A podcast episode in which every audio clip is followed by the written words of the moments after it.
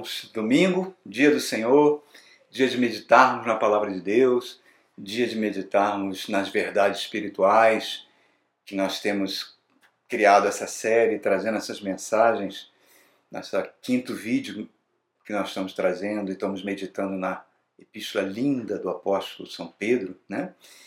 no seu capítulo 1, e hoje eu queria falar um pouquinho para que a gente tenha cada vez mais entendimento porque Cristo veio a esse mundo, nos resgatar, nos reconciliar com Deus. Nós vimos no último encontro, quando o apóstolo Pedro fala sobre os pilares da nossa fé. O que eu tenho a dizer a você, irmãos, quando a gente vai lendo essa palavra de Deus que é tão linda e maravilhosa, é que todas as nossas ações, todos os nossos atos, todos os nossos pensamentos, todas as nossas intenções, são parte de Deus, da realidade que foi infundida em cada ser humano da presença de Deus. Por isso que o apóstolo Paulo fala lá no, no seu discurso aos sábios de Atenas, em Atos 17, em Deus, nele nós nos movemos, nele nós existimos. Não há lugar nenhum na terra, nem em nenhum coração humano ou entre um homem e seu semelhante que não seja compartilhado pela presença de Deus. O nosso comportamento com relação a uma outra pessoa, com outro ser humano, é um negócio de Deus. Por isso que Deus leva muito a sério nossos relacionamentos. E hoje, por isso que Cristo veio ao mundo, para que a gente se reconciliasse primeiro com Deus estabelecesse uma relação correta com Deus, para que, baseado nessa relação correta com Deus, eu possa ter uma relação correta com meu semelhante. É o braço, são os dois braços da cruz. O vertical é um relacionamento com Deus e o horizontal é um relacionamento com o próximo. Amai o seu Deus sobre todas as coisas, com todas as tuas forças, com todo o teu entendimento, e amai o próximo com a si mesmo. Desses dois mandamentos depende toda a lei. Jesus falou isso. Então, queridos, é baseado nisso, nessa importância que Jesus veio para exatamente a gente pudesse fazer esse reconciliamento. Né? Reparem, o meu relacionamento com Deus é, é, é como se fosse uma relação triangular. Eu só me relaciono com Deus se tiver um relacionamento pró com o meu próximo, ok. Se eu não, não adianta achar que tem um relacionamento com Deus ok, se o meu próximo não está ok. Então, baseado nisso tudo, entendendo cada vez mais isso, olha o que o apóstolo Pedro diz para nós no verso 13, olha o que ele fala para a gente. Na primeira carta, capítulo 1 de São Pedro, primeira de Pedro, capítulo 1, verso 13, fala assim: Portanto, queridos, estejam com a mente pronta para agir, sejam sóbrios, coloquem toda a esperança na graça que lhes será dada quando Jesus Cristo for revelado. Olha o que ele está dizendo aqui para a gente, queridos. Mente pronta para agir. Em algumas versões um pouco mais antigas, diz assim: cingir os seus lombos com entendimento. Né? Na antiga Palestina, na Palestina bíblica, as pessoas usavam vestes longas e quando elas tinham que fazer uma tarefa, elas pegavam um cinturão de linho, um cinto de linho, envolvia os lombos, né? Para poder ajudar nos trabalhos, arregaçava as mangas das suas vestes com os lombos cingidos para agir de forma vigorosa, de forma é, que executasse o trabalho perfeito, né? fazer uma tarefa. Então é essa mesma linguagem que Pedro está usando aqui. Que a sua mente seja uma mente pronta. Nós trabalhamos bastante em várias pregações sobre a mente de Cristo. Uma mente que não se, satisfa não se satisfaz com uma fé medíocre, com uma fé negligente, mas para que você tenha uma mente assim, exige de mim, de você, um esforço mental, um esforço disciplinar.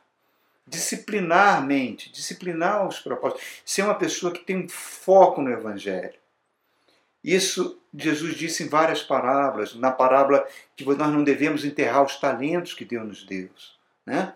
Nós podemos, é, preste atenção, queridos, nós, nós somos submetidos, né? eu tenho falado isso em várias mensagens, nós somos submetidos a muitas informações Nós vivemos num ambiente de redes sociais e nessas redes sociais transitam várias mentiras, várias fake news. Nessas redes sociais transitam várias mensagens de, de, dizendo que é um evangelho verdadeiro e não é, é um evangelho falso. É um evangelho corrupto que infelizmente tem sido pregado em muitas denominações durante muitos anos aqui no Brasil. Então ele está falando isso para a gente, que nós não podemos cometer esse erro de avaliação. Nós temos que treinar nossa mente na palavra de Deus, para que a gente não seja, não saia engolindo fake news e disseminando fake news, disseminando mentiras, disseminando informações falsas. Reparem, irmãos, acho que vocês já ouviram tantas vezes, eu falei, muitos pregadores já falaram sobre isso. Nós vivemos num ambiente do falso evangelho. Um falso evangelho que pregava uma mentira né? prosperidade que Deus gostaria de dar para todas as pessoas, prosperidade material. Isso, antes de tudo, era demoníaco, irmãos. Riquezas para todos. Depois nós vimos, nos poucos anos para cá, várias técnicas de psicologia motivacional, de coaching sendo misturadas com evangelhos. Depois nós e até pouco tempo, pouquinho tempo antes dessa pandemia surgir, algumas, algumas denominações estavam dando muita ênfase até para a física quântica no púlpito, irmãos. Por que, pastor, o senhor acha que isso é demoníaco? Porque isso não vem dos céus, irmãos. Nós precisamos voltar para o Evangelho dos Apóstolos, para o fundamento dos apóstolos. Nós precisamos voltar para o Novo Testamento. Nós precisamos voltar para a palavra de Deus, porque tudo isso que é ensinado, ela é centrada no homem. Ela é iluminista na sua essência, ela é toda centrada na potencialidade do homem e ignora o, um poder terrível que teve que ser vencido pelo próprio Deus, é, matando seu filho na cruz, que é o poder do pecado, que nos faz separação de Deus, irmãos. Então reparem como isso é muito sério. É, é, nós vivemos nesse ambiente, tantas pessoas que se dizem cristãos sem igreja, hoje não querem mais saber de igreja porque foram decepcionados por esses falsos líderes, por esses falsos ensinos, que trouxeram uma verdadeira chaga. E nós vemos grande parte de setores de que se dizem igrejas envolvidos com políticas. Há três ou quatro anos aqui em Brasília, um grande líder aqui pertinho, aqui no Sudoeste, pertinho aqui em Brasília, mandava os jovens da igreja pedir votos na rua para ele. Ele foi eleito deputado, depois estava envolvido com escândalos políticos aqui em Brasília. Nós vimos igrejas no Rio de Janeiro elegendo prefeito, bispo que vira prefeito. E, e irmãos, Peraí, pastor, você tem alguma coisa contra a pessoa, é, o cidadão cristão, um pastor ser um político? Não, eu não tenho nada o fato de ele ser um político. Desde que ele deixe o seu pastorado, não utilize a sua igreja como palco político, não utilize os seus membros como curral eleitoral e se candidate. Tudo bem. Rompe com a igreja. Rompe, eh, perdão, rompe com a igreja, mas rompe com sua função e não utilizar a sua função e, e os membros da sua igreja para se eleger, irmão. Eu confesso que eu, isso para mim é uma coisa complicada. Certa vez perguntaram para o grande evangelista americano, né, que pregava para milhões de pessoas, para multidões de pessoas. Certa vez o governo americano é, políticos americanos, tanto do Partido Democrata quanto do Partido Republicano, chegaram para esse grande evangelista americano que vocês conhecem, que veio a falecer há pouco tempo, que foi chamado Billy Graham, e falaram com Billy Graham: Billy Graham, você tem uma capacidade incrível de reunir as pessoas, de convencer as pessoas, você seria o presidente dos Estados Unidos ideal. Os Estados Unidos precisa que você seja o presidente ou, ou então você seja um governador, ou você seja um ministro de Estado. Sabe o que, que Billy Graham respondeu para esses políticos que, que tentaram dissuadi-lo? Ele falou: Olha, eu fui chamado para ser um pregador do Evangelho. Eu fui chamado para ser um evangelista. Foi essa missão que Deus me deu. E eu vou ficar nessa missão até momento que Deus não quiser mais que eu fique. Ou então que Ele me recolha para os céus, na presença dele. Enquanto eu estiver aqui, eu não posso me rebaixar. Porque se eu deixo de ser ministro do Evangelho e vou ser presidente dos Estados Unidos ou ministro de Estado de qualquer pasto para vocês, eu estou me rebaixando. Eu estou largando aquilo que Deus me chamou para subir um púlpito para me dedicar à política, para me dedicar a coisas dos homens. Não, eu seria um rebaixamento de função de cargo. Então eu prefiro continuar com aquilo que Deus me chamou. Preste atenção. Billy Graham não estava dizendo que a política não era importante. Billy Graham não estava dizendo que os cristãos não deveriam é, se candidatar à política. Não, os cristãos devem se candidatar à política, devem se envolver politicamente, devem ter consciência política, porque as grandes transformações que esse país, que o mundo sofreu em termos de justiça, foram feitas por cristãos. Leis, leis de direitos humanos, é, foram feitas por movimentos que, que tinham cristãos nascidos de novo. Tá aí Luther King, Desmond Tutu, tem vários exemplos na história.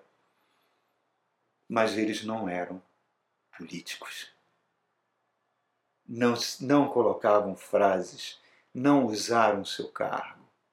Então, reparem, queridos, é isso que ele está falando. Vocês terem a mente pronta para agir, uma mente que saiba discernir o que é certo, o que é errado. Depois ele fala ainda no verso 13: sejam sóbrios. O que é uma mente sóbria? Uma mente sóbria é uma mente equilibrada, é uma mente estável, uma mente que é avessa a modismo gospels, as últimas revelações proféticas, as profecias que estão surgindo, não, irmãos. Porque todas as profecias que nós precisamos saber está aqui, ó, na Bíblia Sagrada. Não existem revelações novas, são as revelações que estão aqui. Passarão céus e terra, Jesus falou, mas a palavra de Deus vai permanecer para sempre. Nós precisamos é conhecer essa palavra mente estável. O apóstolo Paulo fala em Efésios capítulo 4 para a igreja: não sejam como meninos que são levados para um lado para o outro pela artimanha dos homens, pela cobiça dos homens, pela astúcia daqueles que querem induzir vocês aos erros. A igreja brasileira está sendo levada para um lado para o outro já há muitos anos, irmãos. Por isso que você vê tantas coisas que são completamente incoerentes com o Evangelho. Reparem, queridos, ele fala também no verso 13 que nós devemos nutrir a esperança na graça quando Cristo for revelado. Então, eu tenho uma mente sóbria, eu sou uma pessoa que treino a minha mente, então a esperança da graça é meu, minha guia. A esperança da graça é o meu norte. Eu sei que eu vou passar por dificuldades, mas eu sei que essas dificuldades têm um tempo para passar. Reparem, um atleta suporta grandes sacrifícios em treinamentos porque ele está pensando numa recompensa, a medalha no campeonato. Um atleta consegue suportar muitas provas porque está pensando numa recompensa. Uma pessoa se prepara para o concurso, abre mão de fim de semana, vira horas e horas estudando por dia. Por quê? Porque ela quer passar no concurso. Um cristão nascido de novo, com a mente treinada, que é sóbrio, ele, ele agradece todos os dias as misericórdias que são derramadas pelo Senhor sobre nós. Deus nos, todo dia nos produz, nos dá um maná diário de misericórdia, somos guardados de perigos que muitas vezes a gente desconhece. E vai produzindo fé para enfrentar desafios, cheios de esperança no futuro. Pois que quando Cristo se manifestar, vai se cumprir aquilo que está em 1 Coríntios capítulo 2, aquilo que olhos não viram, ouvidos não ouviram e jamais penetrou no coração humano, é aquilo que Deus tem reservado para aqueles que o amam. Então reparem como essas verdades estão todas interligadas, irmãos. Mas vamos avançar mais. Olha que Pedro fala aqui no verso 14 e 15. Como filhos obedientes, não se deixam amoldar pelos maus desejos de outroras, quando vocês viviam na ignorância. Mas assim como é santo aquele que os chamou, sejam santos vocês também em tudo que, que fizerem, pois está escrito: sejam santos, porque eu sou santo. Ele está falando essa frase que foi dita pelo próprio Deus para o povo de Israel no deserto, está registrado lá no livro de Levítico, no capítulo 11, no capítulo 19, no capítulo 20. Deus falando: Sede santos, porque eu sou santo. Santidade deveria ser o nosso objetivo, irmãos. Santidade, queridos, não é você se privar de coisas. Não é isso. Há muitos anos atrás, eu ainda era um um jovem pastor, eu conheci uma irmã que uma vez me procurou e falou: Pastor, eu, eu sinto no coração, Deus está falando comigo, que eu tenho que sair da sua igreja e ir para uma igreja mais rígida, uma igreja que exija o véu, uma igreja que tenha homens separados de mulheres, uma igreja que proíba eu de andar de bicicleta, de ter lazer, uma igreja que, que suma, que faça eu segurar essa minha natureza para que eu seja santo. Olha quanto absurdos, irmãos. Por isso que tem tanto crente desequilibrado mentalmente. Deus não pede isso de você. A santidade que Deus pede, irmãos. O que é santidade? É a gente procurar cada vez mais se parecer com Jesus. E Jesus não fala em momento algum para a gente fazer isso. Isso é regra de homens, irmãos. A verdadeira santidade não é você se isolar do mundo, deixar de fazer isso, não. A verdadeira santidade é um estado mental. É um estado mental de ter uma mente pronta para agir, sóbria, disciplinada, que sabe que a lei da semeadura que está lá em Gálatas, aquilo que o homem plantar, ele vai colher, né? porque de Deus não se zomba. Eu sei que tudo o que acontece comigo, grande parte fui eu que plantei. Se eu plantei amor, eu estou colhendo amor. Se eu plantei rancor, ódio, falta de perdão, eu vou colher os frutos disso, irmãos.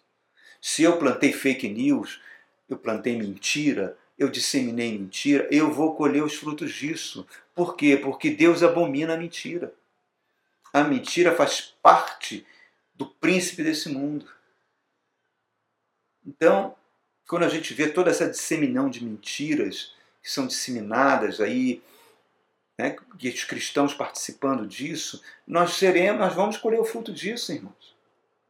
Então, quando ele está falando Deus é santo, quando ele fala santo, ele está falando um Deus que tem caráter.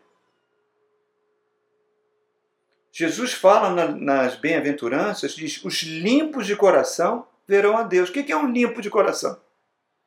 É um que passa sabão no coração? Um limpo de coração, ele está falando do caráter cristão.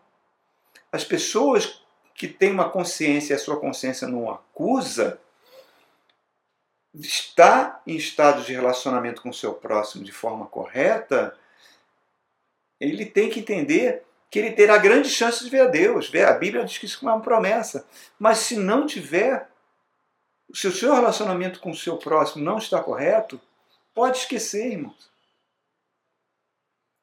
Olha o que, que Deus fala, irmãos. Olha só o profeta Isaías, aqui no capítulo 59. Eu vou ler um trechinho, eu raramente leio nos, nos, nos vídeos trechos do Antigo Testamento, mas isso aqui é lindo, irmãos. Olha só, que o Antigo Testamento é maravilhoso fala assim: Eis que a mão do Senhor não está encolhida para que não possa salvar, nem surdo o seu ouvido para que não possa ouvir. Quer dizer, Deus está pronto a abençoar.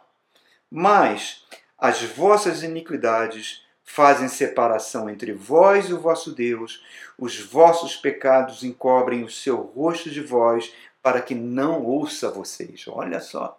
Deus está falando, as suas ações estão cada vez me separando mais de você. E ele continua: porque as vossas mãos estão contaminadas de sangue, os vossos dedos, dedinhos que dedilham mensagens, né, estão cheios de iniquidade. Os vossos lábios falam mentiras, falam fake news. A vossa língua profere maldade, que toda fake news é impregnada de maldade, porque ela é a calúnia em pessoa. Ninguém há que clame pela justiça, ninguém que se compareça em juízo para a verdade. Confio naquilo que é nulo e ando falando mentiras, concebe o mal e dão luz à iniquidade. Repare, irmão, parece que Isaías está vivendo com a gente hoje. Está vivendo com a igreja brasileira. Então, santidade, irmãos, passa pelo amor. A igreja, o verdadeiro evangelho, não faz separação, irmãos. Porque Jesus derrubou a parede de iniquidade, de separação que havia. A verdadeira igreja, ela ama o pobre. A verdadeira igreja ama os gays, ama as lésbicas, ama o, as minorias. A verdadeira igreja do Cristo é uma igreja que abraça, é igreja acolhedora, não é igreja racista, não é uma igreja exclusivista, não é uma igreja empresarial, próspera. E aí dizem que quando você fala essas verdades do Evangelho, te chamam de comunista. Que, que o Evangelho nunca foi comunista, irmão, porque o comunismo é essencialmente ateu na sua essência. O Evangelho é o relacionamento com o próximo e o relacionamento com Deus. É uma relação trina. É um triângulo. Porque para acontecer as bênçãos de Deus, Deus está ali, eu estou pronto para te abençoar. Eu estou pronto para derramar minhas bênçãos sobre a tua vida. Mas você precisa colocar isso em prática. Então, amados, reparem, Paulo ensinava, Jesus ensinou isso, Paulo ensinou, Pedro ensinou, todos os apóstolos ensinaram o desapego, irmãos. Pessoas são mais importantes que coisas, todo dia a gente tem que aprender isso. Deus não está falando para você fazer um voto de pobreza, Deus não está dizendo que você é, tem que ser ah, pastor, eu não posso ter uma ambição de conseguir um emprego melhor, de, de prosperar na vida. Não, não, não. Você tem talento para isso, avance. Mas não deixe que isso roube a sua paz. Não deixe que isso te escravize. Faça como o apóstolo Paulo, aprendi a viver bem tanto na prosperidade quanto na pobreza, irmãos. Então, é isso. Aí ele vai falar aqui no verso 18 para a gente Pois vocês sabem que não foi por meio de coisas perecíveis como prata ou ouro que vocês foram redimidos da sua maneira vazia de viver, que foi transmitida pelos seus pais, mas pelo precioso sangue de Cristo, como de um cordeiro sem mancha e sem defeito, conhecido antes da criação do mundo e revelado nestes últimos tempos em favor de vocês. Olha aqui que ele está falando. Ele está falando Primeiro, que nós recebemos dos nossos pais, dos nossos antepassados, uma herança. Uma herança que muitas vezes é uma herança diabólica. Ele não está. Ele preste atenção, ele não está sendo freudiano, né? que Freud vai aparecer milhares de anos depois, centenas de anos depois, né? Pelo menos 1800 anos depois dessa carta, mas que Freud diz que todos os problemas humanos derivam da relação de seus pais. Não é isso que Pedro está falando. Pedro está falando que nós crescemos num ambiente que vai passando por gerações. É um ambiente que vai moldando o caráter, um caráter mundano em nós. Um caráter que não tem nada a ver com o caráter de Cristo.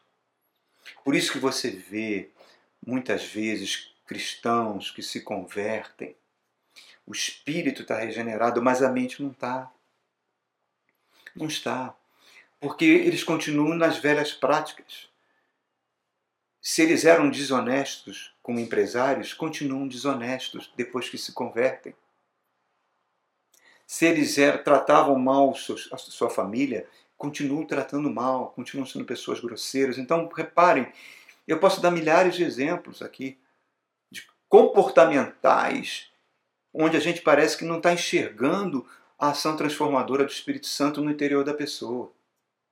Isso é que é preocupante. Não é você usar véu, deixar de andar de bicicleta, não usar maquiagem. Isso é bobagem, irmãos. Pura bobagem. Regras de homens. O que nós precisamos saber é o seguinte: a obra da cruz me transformou. Eu sou uma nova criatura. Eu nasci de novo. Então, quem eu sou? Quem sou eu? Eu sou um cristão, então eu tenho que viver de acordo com essa identidade. Eu não posso ficar em cima do muro, irmãos. Eu tenho que viver. Uma vez, certa feita, o pastor Ariovaldo Ramos contou uma história muito interessante que eu vou utilizar aqui. Ele falou que nos Estados Unidos, numa grande universidade americana, um indiano estava fazendo uma tese de doutorado em sociologia. E ele procurou o seu orientador para propor um tema de pesquisa para o seu doutorado. E ele falou o seguinte: olha, eu quero, quero propor o seguinte tema: os americanos são politeístas. Aí o orientador dele: que é isso, cara? Essa tua tese já parte de uma premissa errada. A nação americana é uma nação cristã, é uma nação, grande parte evangélica, na sua essência, é uma nação que tem Jesus Cristo como Deus, como único Deus. Aí o, o rapaz falou para o orientador o seguinte: Olha, eu sou indiano. Na Índia a gente tem muitos deuses. Quando a gente quer ter filhos, a gente faz oferenda para um deus da fertilidade. Quando a gente quer travar uma guerra contra os nossos inimigos, a gente faz oferenda para o deus da guerra. Se a gente quer ter boa colheita, a gente faz oferenda para um deus da colheita. E assim por diante. Nós temos muitos deuses, nosso panteão de Deus é imenso. Vocês dizem, americanos, que vocês são monoteístas, que Jesus é o Deus de vocês. Mas eu estou vivendo aqui nos Estados Unidos há alguns anos e eu estou observando que não é bem assim. Vocês têm muitos deuses. Ora, vocês têm o Jesus da violência. A indústria de armamento é a base que sustenta o seu governo. O seu presidente Trump ele é um grande incentivador para que a população se arme. Então ele fala Deus acima de tudo e você com a arma na mão. Né? Então, o Jesus, Deus da violência, da presente. Vocês têm a indústria da pornografia. Um terço do PIB americano é sustentado pela indústria da pornografia. Então vocês têm o Jesus da promiscuidade né? que a pornografia trouxe, invadindo vários lares por TV. Então você tem esses deuses também. Vocês têm o Deus do racismo, vocês têm um Jesus racista, que queima a igreja do negro, que enforca negro, que queima uma cruz, usa um, um capuz branco, depois vocês vão lá para o culto. Em suma, vocês, tão, vocês são politeístas. Aí o orientador falou, meu filho, não diante desses argumentos, faça sua tese. Você não está muito errado, não. E a igreja do Brasil, irmão? A igreja cristã brasileira, a igreja evangélica brasileira, ela é politeísta? Nós temos o nosso Jesus das armas, nós temos o nosso Jesus que manda queimar terreiros, nós temos o nosso Jesus que manda maltratar os gays, que, que é racista, que não cuida dos pobres. Hum? Ah, nós temos muitos Jesuses nós temos um evangelho muito complicado, que não é o evangelho do Senhor Jesus.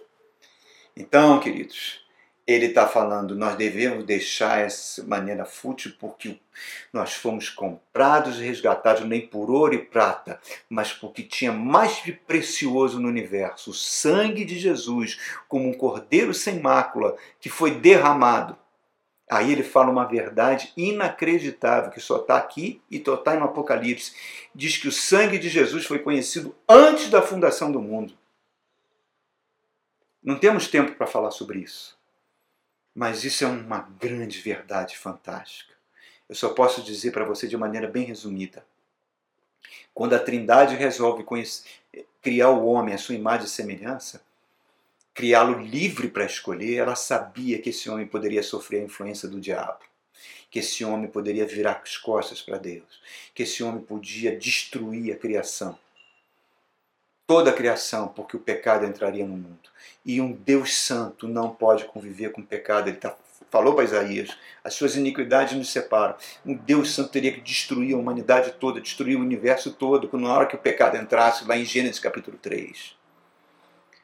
E a Trindade, já sabendo que isso ia acontecer, um dos membros da Trindade, o Filho de Deus, a segunda pessoa da Santíssima Trindade, deve ter dito para Deus, para garantir a vida, porque na hora que o homem pecar, tu não destrua toda a humanidade, é necessário então que a tua justiça caia sobre mim na cruz, que eu derrame meu sangue antes, que eu receba toda a punição da humanidade sobre mim, para que essa humanidade possa se reconciliar contigo. Então, o sangue de Cristo foi derramado antes da fundação do mundo. Se o ateu hoje está vivo, é porque o sangue de Cristo foi derramado antes da fundação do mundo. Se hoje tem uma flor no campo e essa flor está viva, é porque o sangue de Cristo foi derramado antes da fundação do mundo. Ele garantiu a vida. Então, irmãos, o que é um cristão? Quem é você? Você é uma pessoa que foi reconciliada com Deus para que você possa se reconciliar com o próximo. Eu preciso me reconciliar com o meu próximo. Eu preciso reconciliar com meu semelhante, na minha família. Começa na sua família. Vamos aceitar uns aos outros, irmãos. Colossenses 3 fala: revestivos de ternos afetos de misericórdia, de bondade, de longanimidade, de mansidão, de humildade. Vamos aprender isso com Cristo. Cristo era assim. Vamos relacionar um, casal que durou 40 anos de casado, perguntaram qual era o segredo. Eles falaram: olha, o segredo é que todo dia eu tenho que perdoar meu marido e o marido tem que perdoar minha esposa. Senão, a gente não consegue sobreviver. é, irmão. Isso é evangelho. Porque o sangue de Cristo nos purifica ele é a provisão para hoje, para amanhã. Por isso ele veio para nos reconciliar com Deus e nos reconciliar com o nosso próximo. Isso é evangelho. Isso é igreja do Senhor Jesus. Essa é a noiva do Cordeiro. Nós precisamos, precisamos voltar para o evangelho verdadeiro. Não podemos ser como meninos não podemos ser instrumento do diabo disseminando mentiras e fake news. Não podemos ser caluniosos. Precisamos buscar a verdadeira santidade. Não há mais nada a ser dito, queridos, senão desejar para você uma semana maravilhosa.